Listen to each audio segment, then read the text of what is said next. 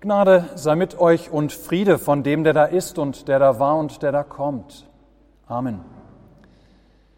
Hört Gottes Wort, das dieser Predigt zugrunde liegt, aufgeschrieben im zweiten Korintherbrief des Paulus im sechsten Kapitel. Als Mitarbeiter ermahnen wir euch, dass ihr nicht vergeblich die Gnade Gottes empfangt. Denn er spricht, ich habe dich zur willkommenen Zeit erhört und habe dir am Tage des Heils geholfen. Siehe, jetzt ist die willkommene Zeit. Siehe, jetzt ist der Tag des Heils. Und wir geben in nichts irgendeinen Anstoß, damit dieser Dienst nicht verlästert werde, sondern in allem erweisen wir uns als Diener Gottes, in großer Geduld, in Bedrängnissen, in Nöten, in Ängsten, in Schlägen, in Gefängnissen, in Aufruhr, in Mühen, in Wachen, im Fasten, in Lauterkeit, in Erkenntnis, in Langmut, in Freundlichkeit, im Heiligen Geist, in ungefärbter Liebe, in dem Wort der Wahrheit, in der Kraft Gottes, mit den Waffen der Gerechtigkeit zur Rechten und zur Linken, in Ehre und Schande, in bösen Gerüchten und guten Gerüchten, als Verführer und doch wahrhaftig, als die Unbekannten und doch bekannt, als die Sterbenden und siehe, wir leben, als die Gezüchtigten und doch nicht getötet, als die Traurigen, aber allezeit fröhlich, als die Armen, aber die doch viele reich machen, als die nichts haben und doch alles haben. Amen. Liebe Schwestern in Christus, liebe Brüder im Herrn, kann man Christen eigentlich ansehen, dass sie Christen sind? Kannst du Christen auf der Straße erkennen? Können andere Menschen an dir erkennen, dass du zu Christus gehörst? Da kann man Christen ansehen, dass sie Christen sind. Ihr Lieben, ja und nein. Ja, gewissermaßen können wir es Christen ansehen, dass sie zu Christus gehören, an ihrer äußeren Lebensführung etwa. Dass sie am Sonntagmorgen zum Beispiel in die Kirche kommen und die Zeit nicht etwa gebrauchen, um auszuschlafen oder zu brunchen mit Freunden oder Sport zu treiben. Dass sie beispielsweise auch nicht alles eins zu eins mitmachen, was alle anderen doch um sie herum machen was die machen, die Gott in Christus nicht kennen. Weil sie auch vielleicht für ganz bestimmte Werte einstehen. Weil sie wissen, dass das dem Willen Gottes für ihr Leben entspricht. Ja, so gibt es noch einige Dinge, die wir aufzählen könnten, woran Christen als Christen erkannt werden können. Woran man Christen ansehen kann, dass sie in Christus einen Herrn und Heiland haben. Zugleich aber gilt ein großes und ein nachdrückliches Nein. Nein, wir können Christen längst nicht immer ansehen, dass sie Christen sind. Vor allem dann nicht, wenn man auf ihre Lebensgeschichte schaut. Wenn man also das anguckt, was sie im Leben so alles erlebt haben, was sie in ihrem Leben so alles durchgemacht haben, was ihnen so widerfahren ist im Leben. So können wir eben nicht pauschal sagen, guck mal, da ist einer, der sein Leben lang von schwerer Krankheit oder von schwerem Leid verschont geblieben ist, das muss ein treuer Christ sein. Da steckt ein starker Glaube hinter. Den Menschen hat Gott offensichtlich sehr lieb. Und da, da ist ein schwer angefochtener Mensch, mit einem schlechten Selbstbild, dessen Leben von vielen Schicksalen und Nöten vielleicht gezeichnet ist, der eine Biografie hat mit vielen Brüchen, da stimmt wohl etwas nicht mit seinem Glauben. Ja, da ist ganz offensichtlich etwas mit der Gottesbeziehung im Argen.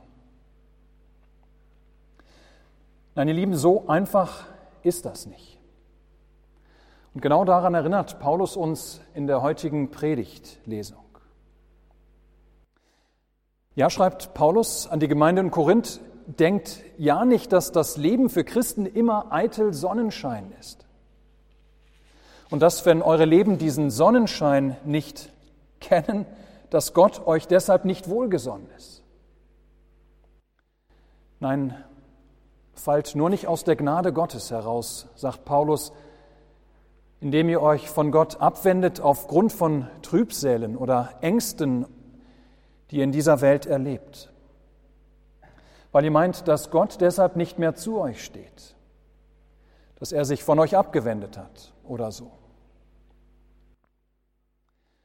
Dass ihr also nicht bei euch sagt, wegen dieser Pandemie und dieser vielen belastenden Einschränkungen oder wegen dieses Kriegs in der Ukraine, ja, deswegen will ich mit Gott nichts mehr zu tun haben oder will ich an Gottes Gnade nicht mehr glauben. Ein Gott, der dieses oder jenes Böses zulässt, dem kann ich nicht länger vertrauen in meinem Leben. Nein, so Paulus, unsere Existenz als Christen in dieser Welt ist von einem ganz großen Trotzdem gekennzeichnet, einem großen Dennoch.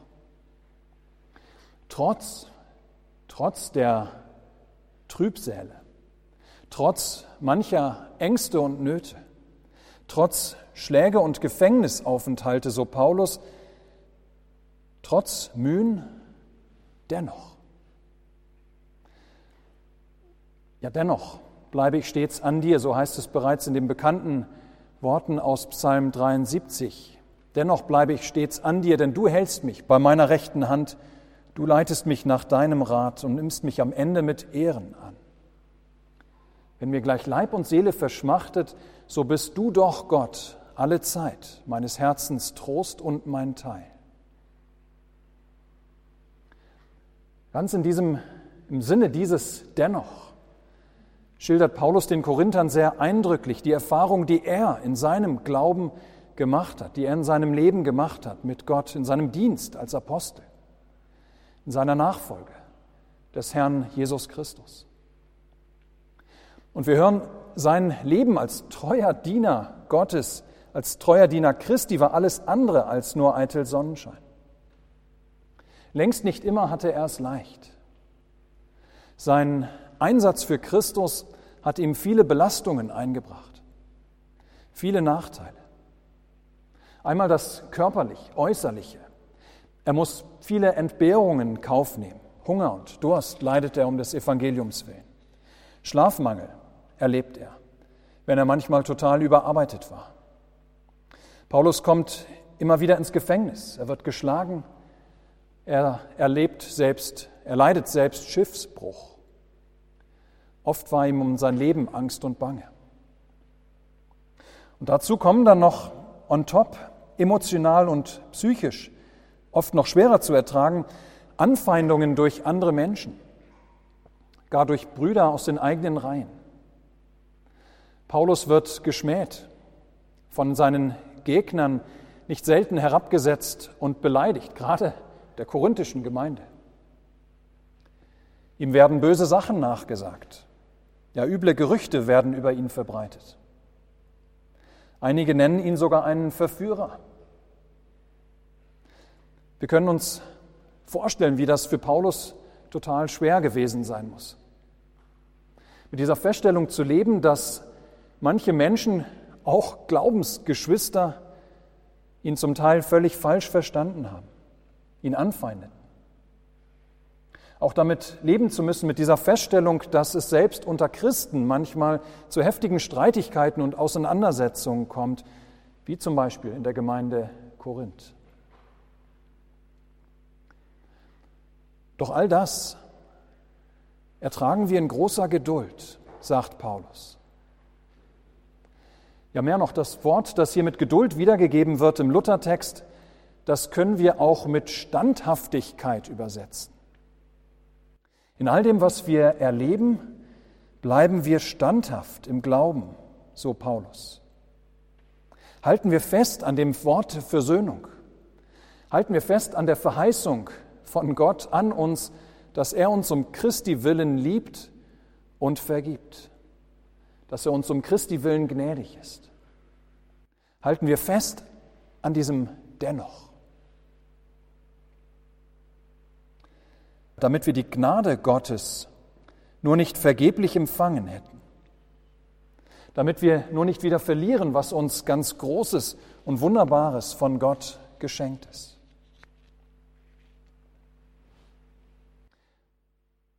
Die spannende Frage, ihr Lieben, ist, woher? Woher nehmen wir Geduld? Woher die Standhaftigkeit? Woher nehmen wir die Kraft, immer wieder dieses Dennoch des Glaubens zu sprechen? Immer wieder nicht unser Christsein in Frage zu stellen oder auch unser Christsein anpassen zu wollen angesichts von Leiden und Anfeindungen, angesichts auch mancher zweideutiger Widerfahrnisse, und auch angesichts allgemein entmutigender Erfahrungen in dieser Welt. Ja, woher die Geduld?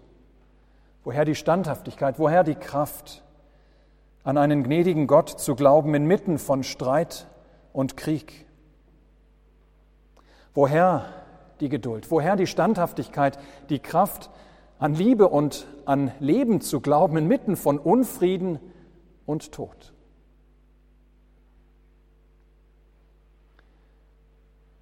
Paulus sagt, weil wir wissen, dass die andere Seite, dass es diese andere Seite genauso gibt, dass diese andere Seite genauso gilt.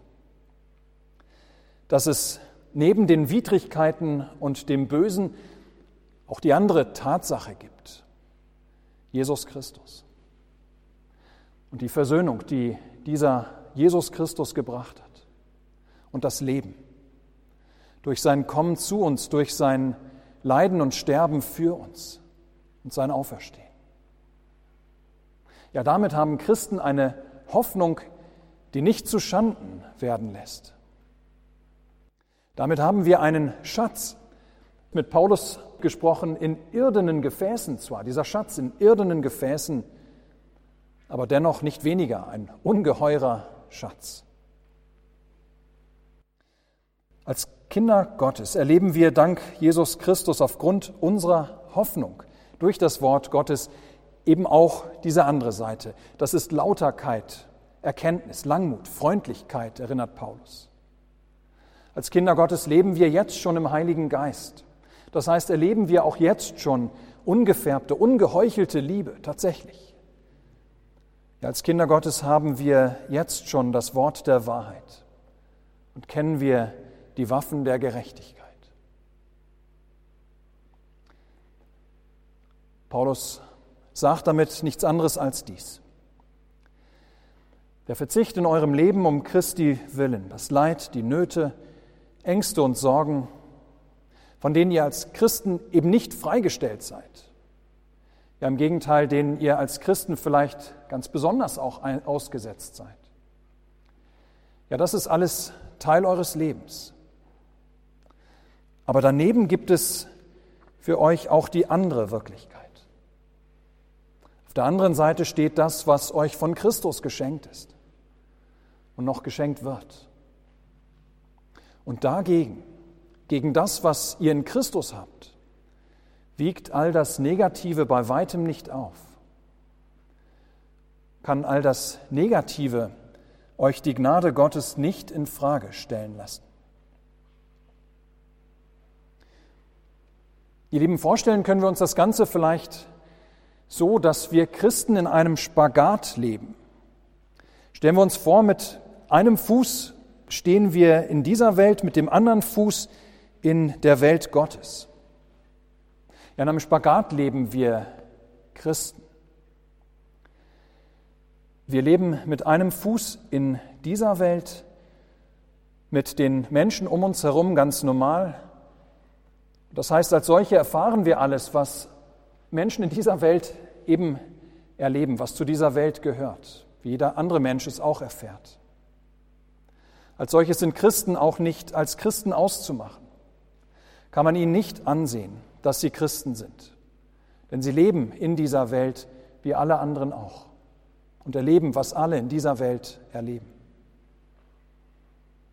Aber zugleich haben Christen eben auch schon einen Fuß in Gottes Reich.